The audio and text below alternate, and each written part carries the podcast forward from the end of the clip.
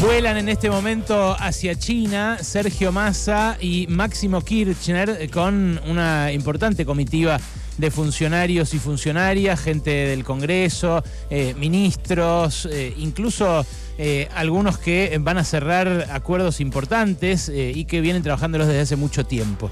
Pero vuelan hacia China en una semana decisiva en la cual van a cerrarse eh, muy probablemente las candidaturas, con todo el mundo orejeando sus cartas, viendo de qué manera se cierran esas candidaturas para ver cómo juega justamente cada fuerza de cara al cierre de listas previsto eh, para dentro de menos de un mes.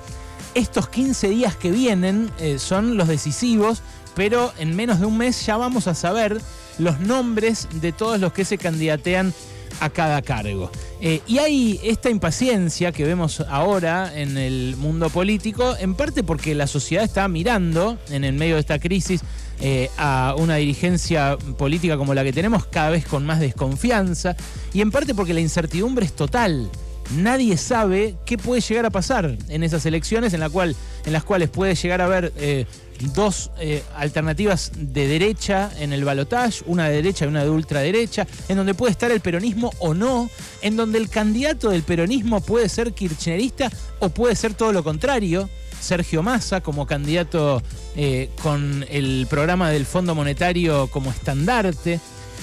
Todo esto es lo que eh, se va a discutir durante esta semana que van a pasar en China y en paralelo obviamente se va a discutir acá entre la dirigencia que quedó. Eh, por supuesto acá se quedó Guado de Pedro, en quien se depositaron todos los ojos durante el fin de semana. Acá se quedó también Cristina Fernández de Kirchner, eh, que eh, habló el jueves en la Plaza de Mayo y volvió a decir, a mí no me miren, yo no voy a ser la candidata.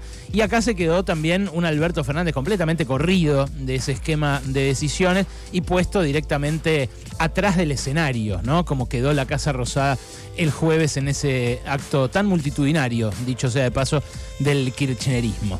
Ahora, en el medio, en China, también, además de definirse en la rosca de pasillo de hotel o vaya a saber en qué bares esas candidaturas, en el medio China también eh, puede proveer un salvavidas para esta transición. El salvavidas que le está negando a Massa el Fondo Monetario. ¿Por qué digo que se lo está negando? Bueno, porque eh, hasta dentro de dos semanas más o menos hay tiempo para saber cómo le vamos a pagar una cuota de casi 5 mil palos que hay del préstamo que tomó Macri en su momento. Pero si el fondo no llega a adelantar, como en su momento le había prometido a Massa, todos los desembolsos para el resto de este 2023, le pagamos esa cuota y nos quedamos en pelota.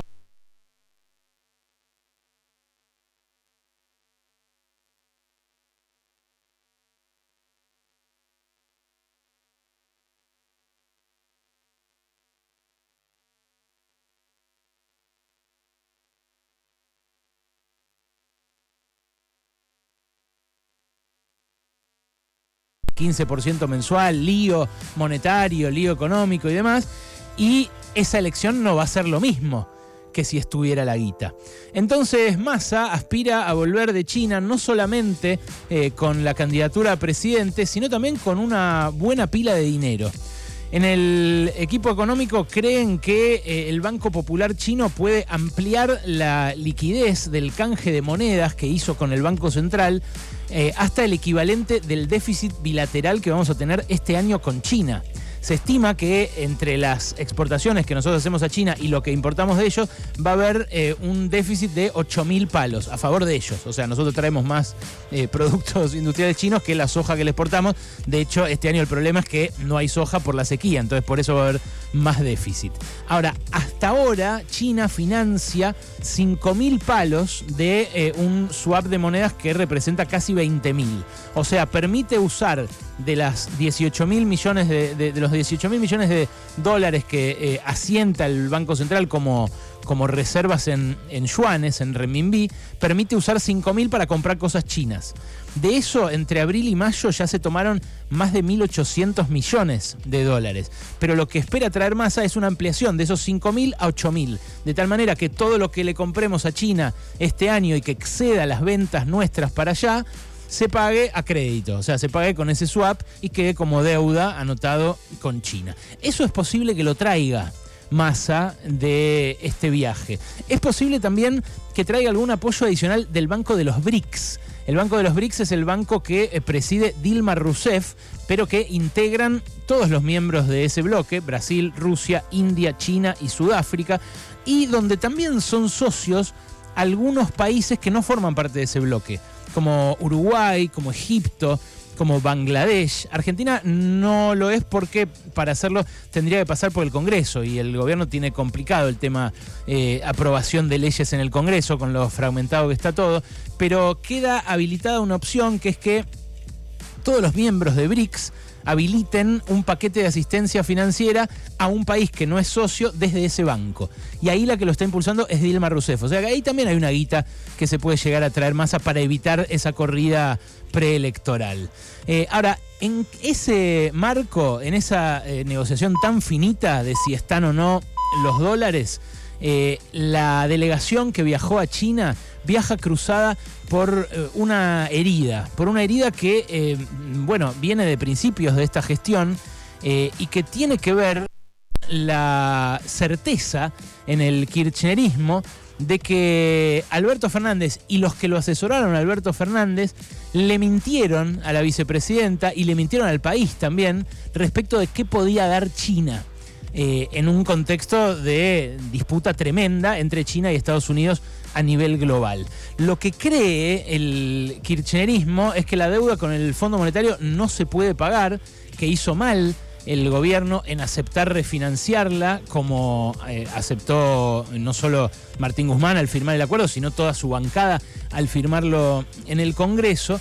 Eh, y que esa deuda que no se puede pagar tiene que refinanciarse eh, contemplando lo excepcional que fue el crédito a Macri, o sea, con otro menú que no sea el menú que tiene actualmente el fondo. Ahora, ¿en qué dicen que mintió su propio gobierno, porque es el propio gobierno del kirchnerismo, aunque el kirchnerismo lo niegue? En que China no podía asistir a la Argentina si no había acuerdo con el FMI. Esto lo ha dicho directamente, lo, han dicho en on, eh, o sea, ante los micrófonos, muchas veces tanto el presidente Alberto Fernández como otros dirigentes de su espacio. Han dicho que sin acuerdo con el FMI, China no solamente no podía eh, tener una asistencia eh, hacia Argentina, una asistencia financiera de urgencia, un rescate, sino que iba a frenar sus inversiones. Bueno, eh, lo que ahora están seguros, lo que ahora creen con certeza en el kirchnerismo, muy cerca de Cristina, es que China sigue siendo miembro del fondo, pero está muy descontenta con el peso que tiene en el directorio, que es menos de un tercio del Yankee y es menos que el de Japón, aunque la economía china es cuatro veces más grande que la de Japón. Bueno, China tiene menos votos en el directorio, porque está armado ese directorio en función de lo que era el mundo en los años 40, después de la Segunda Guerra Mundial. Entonces, como China está disconforme, salió a competirle al Fondo Monetario con el Banco Asiático de Inversiones, con su nuevo Banco de Desarrollo y con líneas de crédito que le da a países como le ha dado, por ejemplo, a Sri Lanka, eh, que está ahí cerca suyo, o le ha dado a varios de África. China no regala nada, ¿eh? a cambio de eso exige recursos, exige eh, quedarse con eh, determinados resortes de la infraestructura.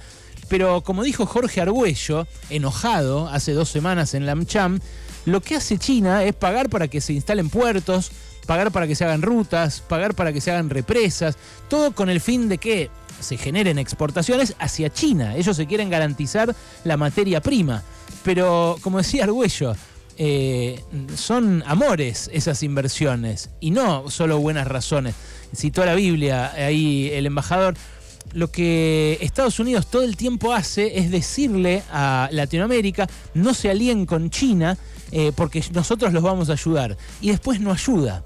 Entonces, en ese, eh, en ese intríngulis, en esa discusión interna en la que terminó metido el frente de todos, terminamos metidos todos nosotros. Y ahora, eh, con este viaje tardío, con este viaje además encabezado por Sergio Massa, que es el principal aliado de Estados Unidos dentro del gobierno, tratan de recalcular eh, ese alineamiento que dicen fue lamentable con Estados Unidos y además exagerado y, sin contrapartida durante todo el gobierno de Alberto Fernández. Son los cuentos chinos que rodean esta gira, esta gira eh, que en un ratito va a depositar a Sergio Massa y a Máximo Kirchner eh, allá en Shanghai, un lugar del cual seguramente vamos a estar pendientes toda esta semana.